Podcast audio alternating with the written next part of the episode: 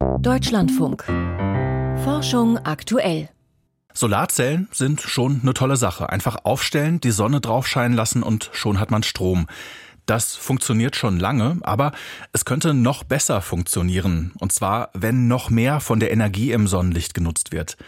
Das wäre gut, denn bis 2040 sollen 400 Gigawatt Photovoltaikleistung in Deutschland installiert werden. So steht im Erneuerbare Energiengesetz. Das wäre dann eine Verfünffachung von dem, was wir heute haben. Je effizienter Solarmodule sind, desto weniger davon braucht man und auch weniger Fläche. Welche Steigerungen in den nächsten Jahren zu erwarten sind, darum ging es gerade beim PV-Symposium im Kloster Banz. Ines Rutschmann war für uns auf der Tagung in Oberfranken. Vor zehn Jahren hatte ein Solarmodul aus Silizium in der Regel rund 300 Watt Leistung. Heute sind 400 Watt Module Standard. Dabei hat sich äußerlich gar nicht viel verändert.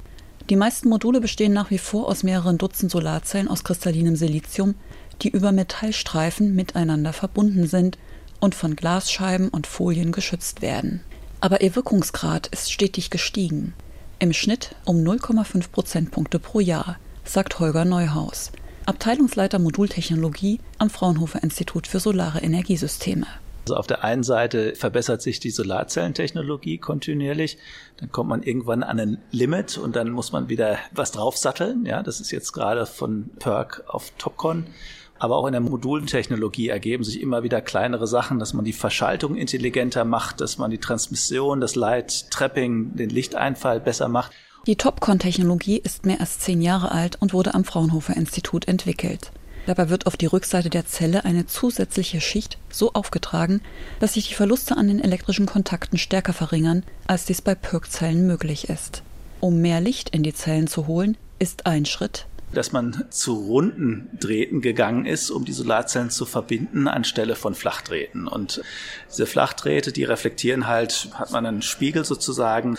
Und so ein runder Draht hat die Eigenschaft, dass er in alle Seiten das Licht reflektiert und dann kommt es zur Glasfläche zurück und wird dann wieder in die Solarzelle reflektiert. Die kontinuierliche Erhöhung des Wirkungsgrads von Solarmodulen wird so weitergehen. Da ist sich der Wissenschaftler sicher. Pro Jahr ein halber Prozentpunkt mehr. Aber das nächste Limit ist in Sicht. Eine Solarzelle aus Silizium hat einen theoretisch maximalen Wirkungsgrad von rund 29 Prozent. Ein Modul aus den besten Zellen kann vielleicht auf 26 Prozent kommen und davon sind die Fabrikate im Markt heute nicht mehr weit entfernt. Deshalb arbeiten Wissenschaft und Industrie seit Jahren daran, zwei kostengünstige Solarzellen aus unterschiedlichen Halbleitern zu einem Tandem zu vereinen. Zusammen können sie unterschiedliche Wellenlängen besser nutzen und mehr Lichtenergie in Strom umsetzen. Die favorisierte Kombination ist eine Solarzelle aus Perovskiten, die auf eine aus Silizium gesetzt wird.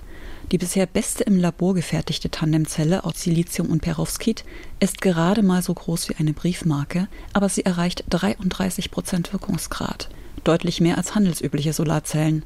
Auf dem Weg in die Massenfertigung sind nun noch drei Aufgaben zu lösen, sagt Michael Powalla, Leiter des Geschäftsbereichs Photovoltaik am Zentrum für Solarenergie und Wasserstoffforschung Baden-Württemberg, kurz ZSW.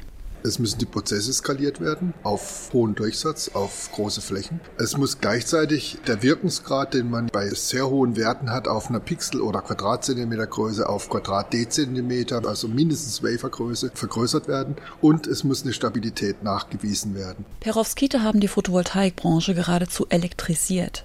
Die Materialien sind kostengünstig, in großer Menge verfügbar und ihre Verarbeitung zu Solarzellen ist einfach. Obendrein konnte der Wirkungsgrad in kurzer Zeit stark erhöht werden. Michael Powalla hält es sogar für denkbar, dass Solarzellen aus Perovskiten eines Tages jene aus Silizium ersetzen. Wenn der Perovskit so effizient ist in der Fläche, wie er jetzt im Quadratzentimeter ist, und wenn er so stabil ist, dass er eine Siliziumzelle in 30, 40 Jahren nicht kaputt macht, kann es auch dazu führen, dass man eines Tages die Siliziumzelle eigentlich nicht mehr braucht.